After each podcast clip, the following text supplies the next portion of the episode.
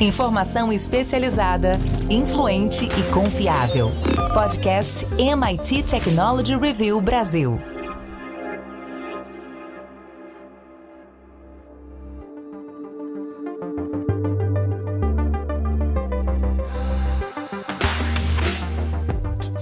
Olá, eu sou André Miceli e esse é mais um podcast da MIT Technology Review Brasil. Hoje eu, Rafael Coimbra e Carlos Aros vamos falar sobre o que vem por aí na OpenAI e, consequentemente, em todo o mercado de inteligência artificial. A gente vai conversar sobre o que você perdeu e o que deve acontecer, quais serão os próximos passos nessa novela, nessa minissérie Antes da gente começar, eu quero dizer que esse podcast é um oferecimento do SAIS, líder em analytics, e também te convidar para entrar para nossa comunidade lá em www.mittechreview.com.br barra assine. Aliás, está rolando Cyber Week, uma oportunidade para você aproveitar os descontos dessa semana e fazer parte da nossa comunidade ainda mais barato. Rafa, quero te pedir um resumo dessa confusão até agora. E também quero te perguntar é, como você acha que, que as disputas pela liderança na OpenAI podem impactar a abordagem que a organização tem para equilibrar a velocidade no desenvolvimento de soluções de inteligência artificial e a preocupação com a segurança, que aparentemente foi um ponto importante dessa história toda. Então vamos lá, André, vou tentar aqui ser rapidinho. Para quem perdeu essa novela, teve um evento em que o Sam Altman, CEO, o cara que virou a cara do chat GPT, ele foi chamado para uma reunião e de repente o conselho de administração da OpenAI, a empresa do chat GPT, falou o seguinte: você está fora, foi demitido. Ele foi pego de surpresa, o mercado inteiro foi pego de surpresa, a Microsoft, que é uma grande investidora na OpenAI, foi pega de surpresa, criou-se uma confusão. Nessa que ele sai, o Greg Brockman, que também é, é cofundador da OpenAI, falou assim: Ah, é? O Altman saiu? Vou pedir demissão. Saiu fora. E aí colocaram a CTO lá como interina, a Mira Murati, mas ela mesma tentou trazer o Altman de volta, já estava ali um, um, clima interno muito ruim. O, o corpo da OpenAI, os funcionários, fizeram ali uma espécie de um motim, assinaram uma carta dizendo que eles estavam com Altman, que se o Altman saísse, eles iam atrás do Altman. O Altman, por sua vez, começou a dar umas declarações dizendo: Ó, oh, tô aí, tô, tô no mercado, não volto para OpenAI. E do outro lado, o CEO da Microsoft, o Satya Nadella, chegou a oferecer um cargo para o Altman. Falou assim: ah, é? Não tem lugar para você lá na OpenAI? Vem aqui para a Microsoft, você traz quem você quiser, a gente monta um time aqui. Vamos construir quase que o, um chat GPT aqui dentro da, da Microsoft, já que não querem você. Mas mesmo assim, estava um clima ali meio azedo. O pessoal internamente, o conselho de administração, percebeu que não dava. É, a, a, a, pressão externa e interna eram muito mais fortes do que eles conseguiriam segurar. E aí trouxeram o Altman de volta, dissol, dissolveu-se ali o conselho de administração e ele voltou a, a reinar. Ponto, parágrafo. O que tem por trás dessa história? Um, o comunicado que foi dado ali na hora da, da, demissão, o argumento foi assim: ah, o Altman, Sam Altman não estaria sendo consistentemente sincero nas comunicações, ele não está preservando a segurança da, da inteligência artificial. É uma coisa meio obscura, até agora a gente não sabe exatamente o que aconteceu. Fato é que foi dado ali um comunicado muito simples, e aí começam-se, obviamente, as especulações. Uma teoria é que o, Sam Altman e seu time lá, a, OpenAI, teria chegado a uma coisa que a agência Reuters diz que é o Q-Star, que seria uma inteligência artificial super poderosa, esquece tudo isso que a gente está vendo agora, é algo muito maior e que isso poderia gerar um impacto absurdamente uh, grande na sociedade. E aí a turma do segura, vamos pensar bem antes de avançar, é, teria ficado com medo e, e, por isso teria tentado tirar o Altman do poder. E a turma do Altman é uma turma que está querendo fazer e acontecer. Lembrem-se que, como eu falei, a Microsoft é uma grande investidora, ela já colocou ali 13 bilhões de dólares e é do time comercial, é do time que acha que dá para você pegar esse tipo de tecnologia e fazer aplicações comerciais. Então tem essa tensão hoje entre a galera da grana e que quer fazer as aplicações sem pensar em não estou dizendo que são irresponsáveis, mas são pessoas que falam: olha, enquanto não tem nada, vamos fazendo. Depois a gente vai corrigindo os eventuais excessos. E tem um outro time que está mais temeroso. Por trás disso tudo, só para terminar, André, tem uma questão da chamada, eu falei, da, o que seria esse Q-Star, esse algoritmo, essa inteligência é, superpoderosa. Tem uma teoria é, já muito pesquisada e antiga é, para quem trabalha com inteligência artificial, que é o da inteligência artificial geral seria uma super inteligência artificial em que a máquina ela não precisasse nem ser treinada, ela agiria quase que de uma maneira autônoma. Ela vai, você fala assim, vai à luta, ela aprende e começa a desenvolver seus próprios entendimentos, tal como um humano faz. É, ainda que for, seja uma criança, a criança ela tem ali, está dotada de um, de um aparelho em que ela vai se interagindo com o mundo e entendendo e trabalhando, de, desenvolvendo a sua inteligência de acordo com o mundo é isso o que tem de grande por trás. Isso não. O que me chama a atenção é que isso não é velado, isso não é uma coisa que ninguém soubesse. Inclusive, está no blog da OpenAI, tem um artigo lá de abril em que o Sam Altman fala abertamente sobre os rumos da, da inteligência artificial geral. É, é, ele tem isso como meta. Então, tá, tem, um, tem uma nuvem aí que a gente ainda não consegue entender, porque ao mesmo tempo que isso parece claro que seria o rumo da OpenAI, por outro lado, tem um time lá que acha que tem que segurar um pouco, não, não devemos ir por aí. Então, me parece uma, uma contradição, o que não deixa de ser, e nesse momento, o Sam Altman e sua turma mais progressista, mais a favor do, do desenvolvimento da tecnologia, está vencendo a batalha. Aros, pouco mais de dois dias depois da demissão do Altman e da nomeação da Murati como CEO interina, a OpenAI anunciou que o Emmett Shear assumiria o, o comando da empresa. O Shear é um nome já bastante conhecido no, no, segmento da tecnologia, foi um dos fundadores da Twitch, a plataforma de streaming de games. E depois ele é, faz pa ele fez parte, o, o, entrou na Y Combinator, a aceleradora de startups que inclusive ele trabalhava lá ao lado do Sam Altman e, e ajudava empresas, startups, a construírem modelos de negócios mais consistentes, a darem um ramp-up ali na sua, nas suas operações. Ele trabalhava desde a estratégia de captação dos recursos até a abordagem técnica para esses, esses produtos. E o Shear parecia ter uma abordagem mais cautelosa para o desenvolvimento de inteligência artificial. Durou só três dias também. E aí, Carlos Aros, quero te perguntar como esse entra e sai pode afetar a busca da OpenAI por essa inteligência artificial geral que beneficia a humanidade, o quanto isso pode é, trazer características mais próprias desses executivos e, no final das contas, criar ali um Frankenstein com ideias muito díspares do que é essa inteligência artificial geral? Eu acho que o, o primeiro ponto dessa história é o quanto essa discussão uh, que se tornou pública, né, esse embate público, uh, dá conta de uma cisão dentro da própria organização, mostrando que mesmo aqueles que lideram essa jornada em busca dessa IA mais geral, uh, dessa super inteligência artificial, enfim, não importa o nome que a gente queira dar, mas em busca desse próximo passo, mesmo esses é, em, enfrentam um desafio uh, que está muito associado a crenças, a, a crenças pessoais, não estou falando de, de, nada religioso nesse caso, mas aquilo que se acredita, que se tem convicção uh, enquanto indivíduo, aos limites éticos do avanço dessas tecnologias e uma preocupação com o mundo externo e o impacto que tudo isso vai causar. É, fica claro quando a gente lê uh, os relatos, e de novo, só sabe a verdadeira história quem esteve ali sentado naquela discussão, portanto, tudo o que a gente tem como relato dá conta uh, de, de, uma perspectiva e não uh, da visão exata de quem esteve ali. Mas nos mostra que existe, mesmo dentro da empresa, uma visão do quão arriscado é dar cada um desses passos em direção à construção dessa inteligência artificial geral e fazer com que essa verdadeira revolução aconteça.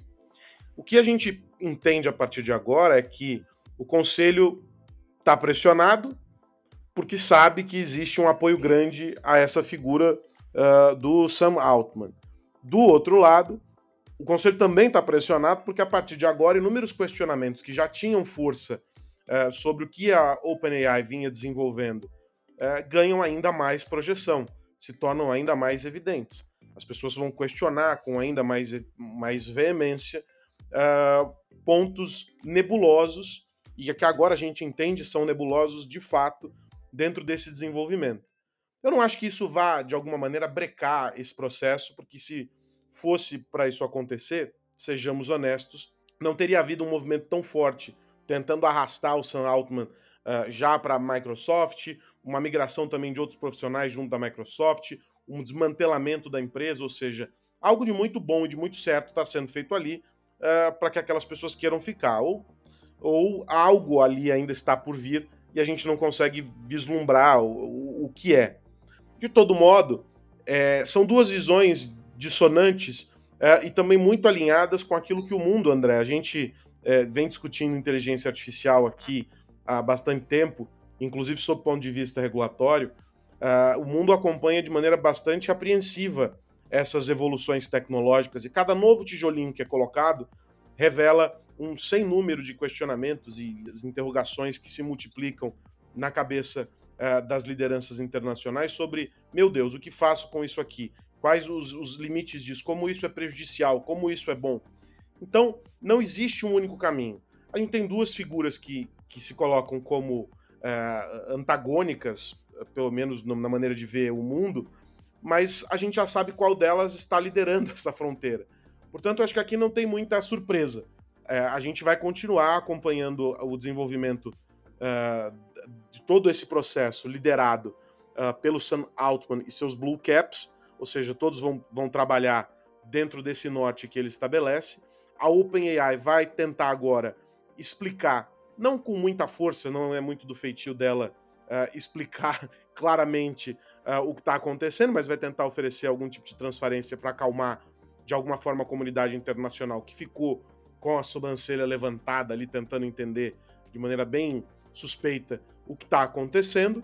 E do outro lado, vai continuar havendo uma manifestação grande de pesquisadores, estes, não sei se o, termo é esse, mas mais conservadores de alguma maneira, uh, em busca de, de, processos mais bem estruturados, uh, com uma velocidade um pouco menor, para que se consiga entender e consiga medir o que é impacto uh, e o que não é.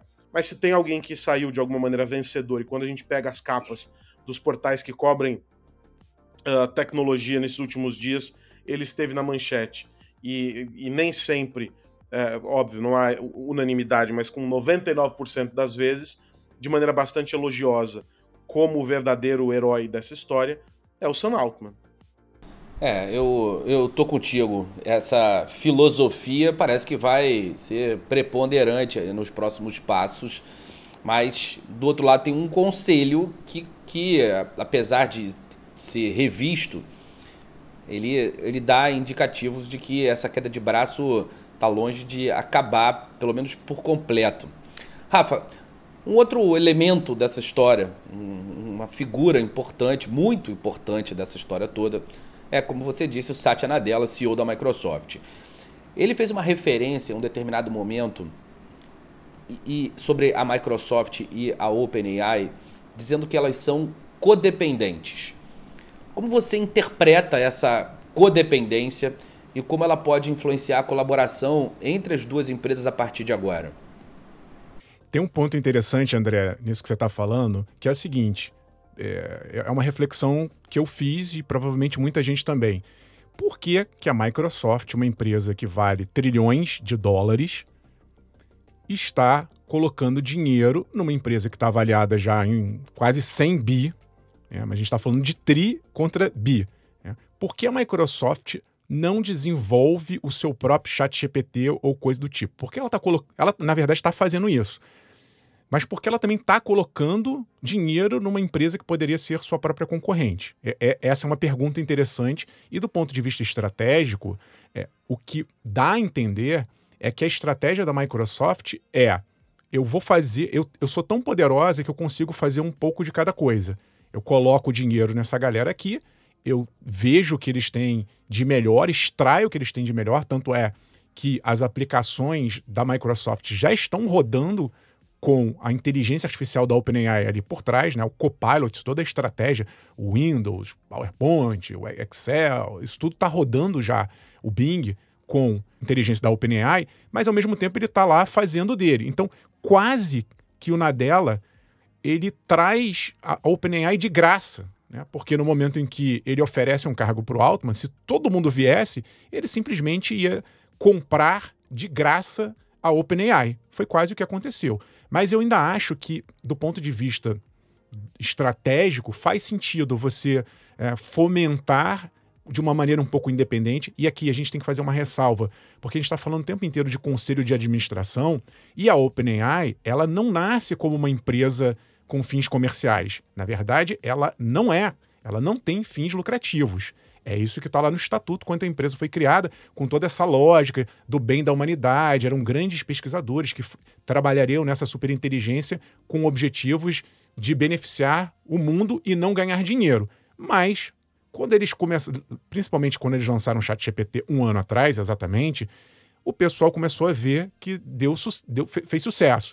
E aí desperta ali o brilhozinho dos dólares. E aí eles criaram ali como se fosse uma subsidiária para ter esses fins comerciais. É ali que entra o dinheiro. Mas o conselho mesmo, ele tem que preservar esse esse núcleo geral de visão da empresa de que não tem que ter fins lucrativos. Então, isso também é uma contradição interna que a empresa está agora percebendo que hum, alguma coisa ali não está fazendo sentido.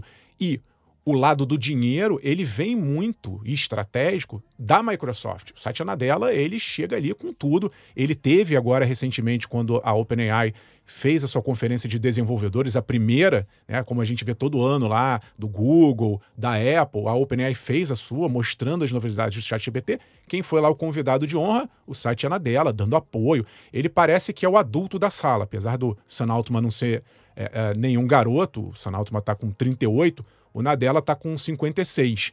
Então ele parece que é o, é o, é o adulto que chegou ali para pôr ordem na casa. E a gente sabe que ele tem sim não só importância pelo fato de ser CEO da Microsoft, mas por ser CEO de uma empresa que tem muito dinheiro e que já entendeu que é, é o pulo do gato. Né? A Microsoft vinha há alguns anos tentando achar alguma coisa que a diferenciasse dos seus competidores. Ela atua em várias frentes, ela a, a, abre braços para todos os lados, mas no momento em que ela entendeu que isso turbinaria o seu core business, faz todo sentido para a Microsoft. É vital que a OpenAI continue forte, próspera, ainda que em algum momento eu acho que é um caminho natural que a Microsoft incorpore, compre, seja lá, faça uma fusão, não sei qual acordo comercial, mas eu não consigo hoje ver Microsoft sem OpenAI e vice-versa do ponto de vista comercial. Arus, para a gente fechar esse bloco, quero ouvir de você como você acha que as coisas ficam a partir de agora. A gente viu é, uma ameaça de demissões em massa e uma migração para a Microsoft a codependência que a gente acabou de conversar, uma queda de braço entre o Sam Altman e a, a, a sua, do seu time e o board, e a visão de velocidade versus segurança desses grupos na construção de uma inteligência artificial geral. O que, que a gente pode esperar da OpenAI agora? Bom, é aquilo que a gente colocou aqui, né? Há um grupo de vitoriosos, o, o Rafa muito bem incluiu aqui nesse grupo o Satya Nadella, né, na figura da Microsoft, mas ele é o grande é, o grande nome desse processo, um dos grandes incentivadores, e é o cara responsável por colocar de novo a Microsoft no jogo. Não vamos nos esquecer disso.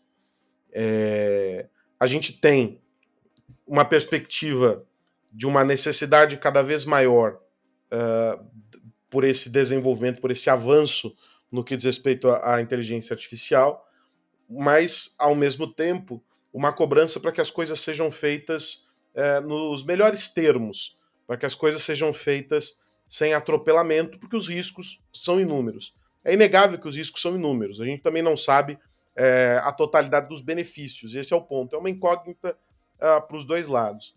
A OpenAI não vai mudar o, o curso uh, que já foi desenhado, que já foi traçado, e, e, e a sucessão de, de, de, fatos desses episódios últimos mostram que ela está firme nesse propósito, sob a liderança de quem acredita que esse é o caminho.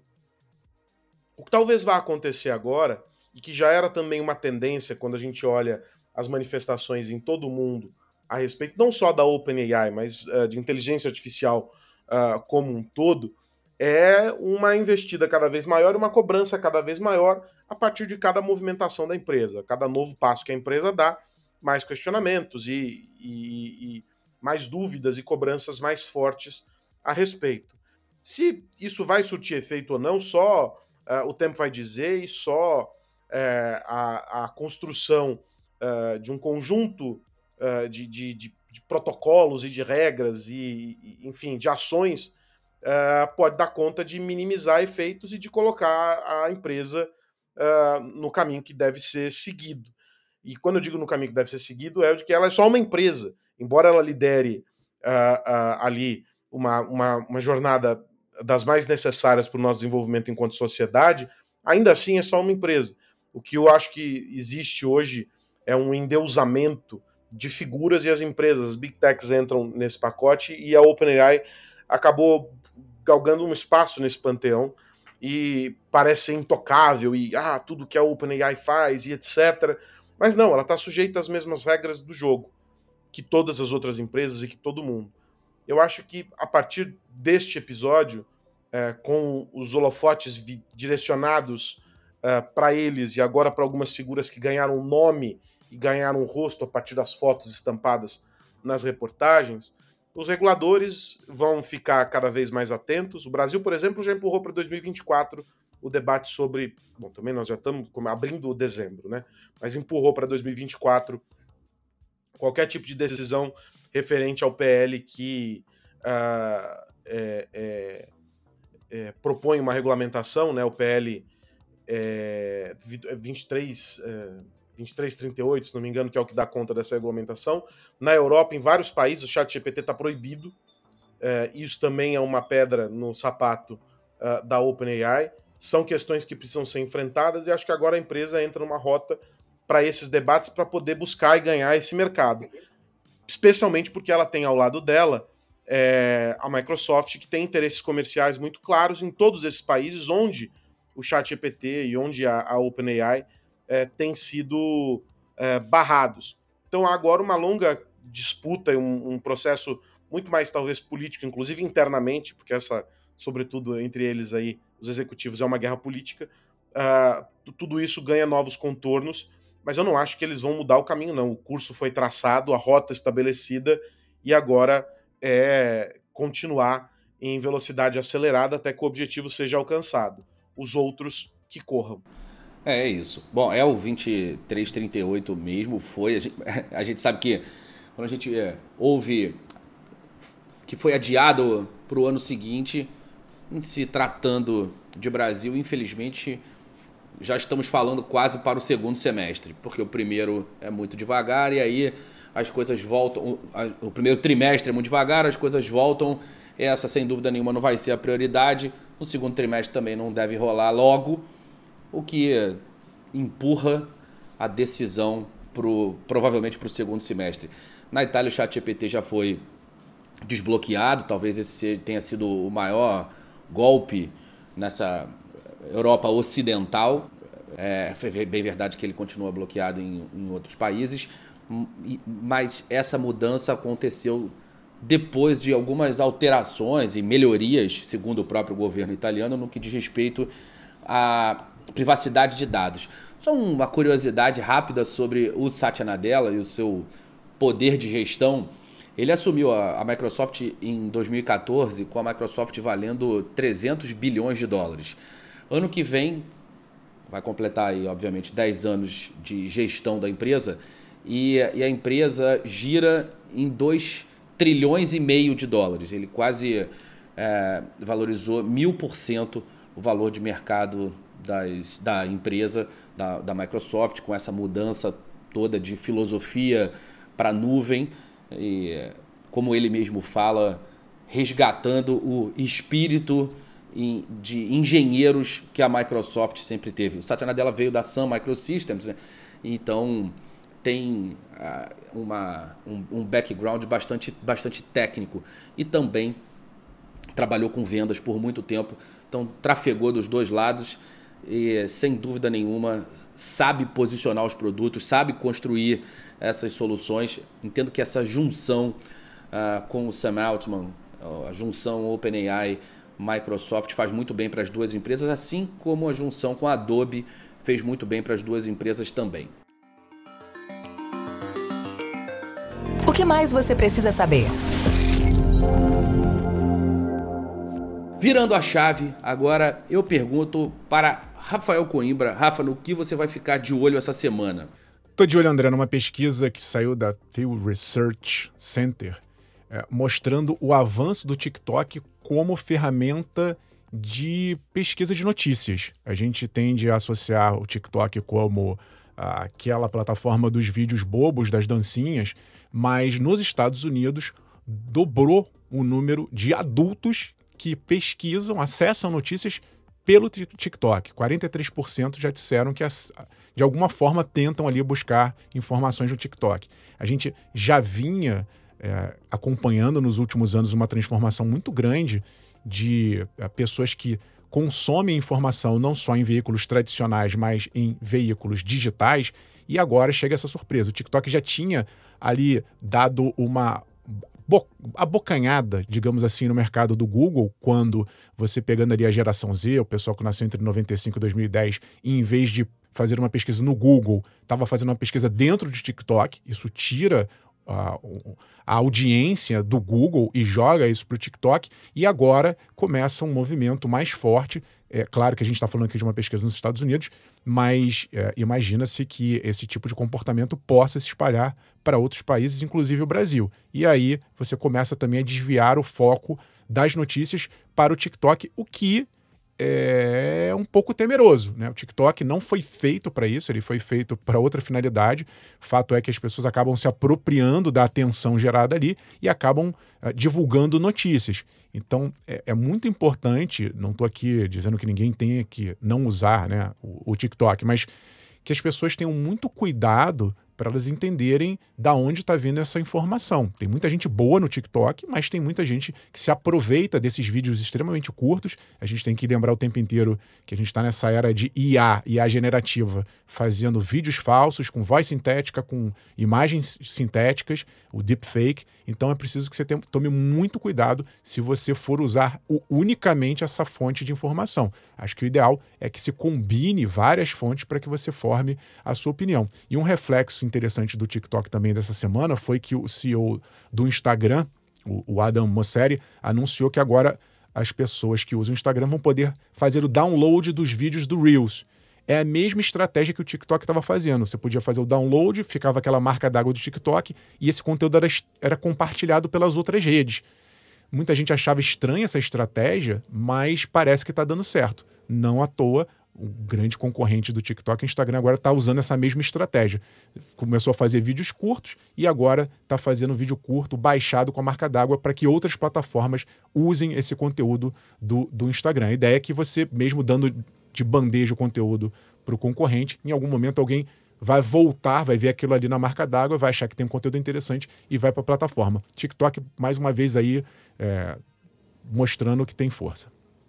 E você, Carlos Aros, diga lá, uma discussão que vem se arrastando já há algum tempo, que na verdade era, ela tinha começado uh, só para fazer com que os serviços de streaming fossem incluídos no Condecine, que é a contribuição para o desenvolvimento da indústria cinematográfica nacional. Isso alcança a Pay TV, produtoras e também a televisão uh, aberta, né? Mas aí o projeto evoluiu, ficou batizado como PL do streaming, e ele agora é mais amplo, regulamenta os serviços de vídeo uh, sob demanda e streaming uh, no Brasil. É um PL que foi aprovado na semana que passou pela Comissão de Assuntos Econômicos do Senado e ele vai impactar diretamente todos esses serviços que a gente é, conhece e que ditam hoje os rumos do entretenimento é, no mundo todo. Netflix, uh, Prime Video, uh, YouTube e por aí vai. O projeto vai ser submetido a mais uma votação na comissão, depois ele vai para a Câmara, mas a gente já consegue entender de alguma maneira o impacto dele. Né? A, a Condecine vai ser calculada com, anualmente com limite a, a, de 3% da receita bruta das empresas. E aí, com três faixas de, de alíquota. A primeira, isenção, com empresas que faturam até quase 5 milhões. Aí, empresas com até 96 milhões de faturamento, alíquota de 1,5%. E depois, desse valor acima de 96 milhões, 3%. O que é interessante de observar aqui é que é, há uma série de imposições para além do imposto. E é isso que as, as plataformas de streaming sempre ficaram uh, muito reticentes, porque não é pagar o imposto é uma questão. Uh, a outra é mudar a dinâmica que é, é, pela qual essas empresas operam. E uma delas é a da cota para conteúdo nacional. Se há uma alegação de alguma maneira uh, de que isso privilegia o mercado nacional, estimula, etc, etc, etc, não é bem assim que esses grandes players vêm, porque isso cria uma série de questões ligadas à infraestrutura, a licenciamento, e aí você tem uh, alguns problemas relacionados e que aumentam o custo para essas plataformas. Muitas vezes o conteúdo ele é até feito uh, nacionalmente, com, com atores nacionais, mas não é uma produção brasileira, uma produção que foi feita lá fora, ou seja, você tem um sem número de questões. O que já começa a ser desenhado uh, por algumas plataformas é a perspectiva de aumento de preço, mas por enquanto não relacionado a esse imposto. Agora, para os clientes, uh, o aumento já acontece, porque o próprio modelo de negócio das plataformas veio mudando. Então, tem cliente que compra o pacote com anúncio uh, para poder reduzir o valor do preço. Você vai diminuindo, ah, não quero 4K, e por aí vai, são diferentes as faixas. Mas o que vai acontecer é já com a previsão por alguns analistas do mercado, é que aqui no Brasil esses serviços se tornem menos competitivos em função uh, dessas obrigatoriedades embutidas nesse PL. Se fosse só o Condecine, você tinha ali o imposto, já era projetado, tá tudo certo. Mas há os jabutis incluídos nesse processo, uh, com uma espécie de protecionismo para o mercado brasileiro. Eu não sei se esse protecionismo ele de alguma maneira vai proteger de fato, ou se ele vai criar mais entraves para que essas empresas é, operem por aqui. O que vai acontecer é o brasileiro ficar atento à fatura lá em 2024. O boleto lá em 2024 pode ser que fique mais caro do que ele está hoje no apagar das luzes de 2023.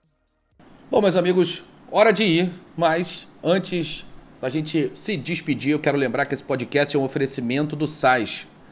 Rafa Coimbra, até a semana que vem. Até semana que vem, André. Um abraço para você, pro, pro Aros e para todo mundo que nos ouve. Se você ainda não assinou a Technology Review, está na hora. Temos uma edição sensacional sobre inteligência neste momento circulando por aí. É hora de você fazer parte da nossa comunidade. Até semana que vem. Carlos Aros, até semana que vem. Até a semana que vem, André Miceli, Rafa Coimbra e quem nos ouve. A gente se encontra por aqui. Semana que vem tem mais podcast da MIT Technology Review Brasil para a gente falar sobre tecnologia, negócios e sociedade. Um grande abraço para você que nos ouve e até lá. Tchau, tchau. Você ouviu o podcast MIT Technology Review Brasil, apresentado por Tech Institute.